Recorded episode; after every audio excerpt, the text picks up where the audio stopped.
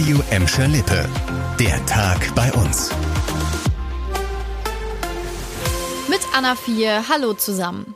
Gleich zweimal war die Gelsenkirchener Polizei heute mit einem Großaufgebot im Einsatz. Zuerst in den frühen Morgenstunden im Gelsenkirchener Osten. Der spektakuläre Einsatz der Spezialkräfte dürfte viele Anwohner aus dem Schlaf gerissen haben.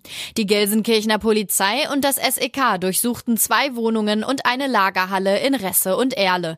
Dabei wurden verschiedene Chemikalien und Substanzen gefunden, genauso wie Zubehör, das laut Polizei auf selbstgebaute Labore hinweist. Ein 58-jähriger Mann und eine 59-jährige Frau aus Gelsenkirchen wurden festgenommen.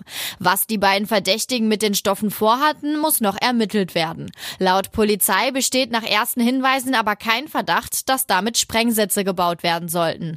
Eine Gefahr für die Gelsenkirchener Bürger habe zu keinem Zeitpunkt bestanden, heißt es. Den zweiten Großeinsatz hatte die Gelsenkirchener Polizei heute Vormittag in Erle. Wegen eines anonymen Drohanrufs haben die Einsatzkräfte dort drei Schulen geräumt und durchsucht. Doch der Anruf stellte sich nach ein paar Stunden als ein Fehlalarm heraus. Ab halb elf waren heute Vormittag zahlreiche Einsatzkräfte im Bereich der Schulen an der Mühlbachstraße, der Frankhamstraße und der Oststraße im Einsatz. Auch ein Drogenspürhund gehörte zum Ermittlerteam.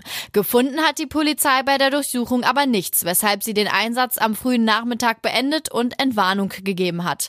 Der Unterricht findet morgen wie geplant statt. Im letzten Jahr hatte es gleich drei Drohungen gegen Gelsenkirchener Schulen gegeben. Eine davon gegen die Gesamtschule Erle, die auch heute betroffen war. Schalke geht neue Wege auf der Suche nach neuen Sponsoren. Der Verein hat eine Partnerschaft mit der Vermarktungsagentur Sport 5 abgeschlossen. Das hat Vorstandschef Matthias Tillmann heute mitgeteilt. Der externe Dienstleister soll für Schalke neue Deals mit Sponsoren klarmachen und so für mehr Geld in der Vereinskasse sorgen. Die Vermarktungsrechte und damit die Entscheidungshoheit über kommerzielle Fragen blieben komplett beim Verein, versicherte Tillmann. Er deutete an, dass Schalke im Bereich Vertrieb bis bis jetzt zu wenig Manpower habe. Außerdem wolle man vom Netzwerk der Vermarktungsagentur profitieren.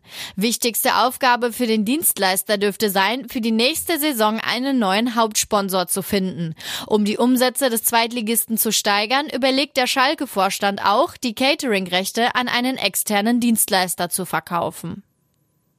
Das war der Tag bei uns im Radio und als Podcast. Aktuelle Nachrichten aus Gladbeck, Bottrop und Gelsenkirchen findet ihr jederzeit auf radioemschalippe.de und in unserer App.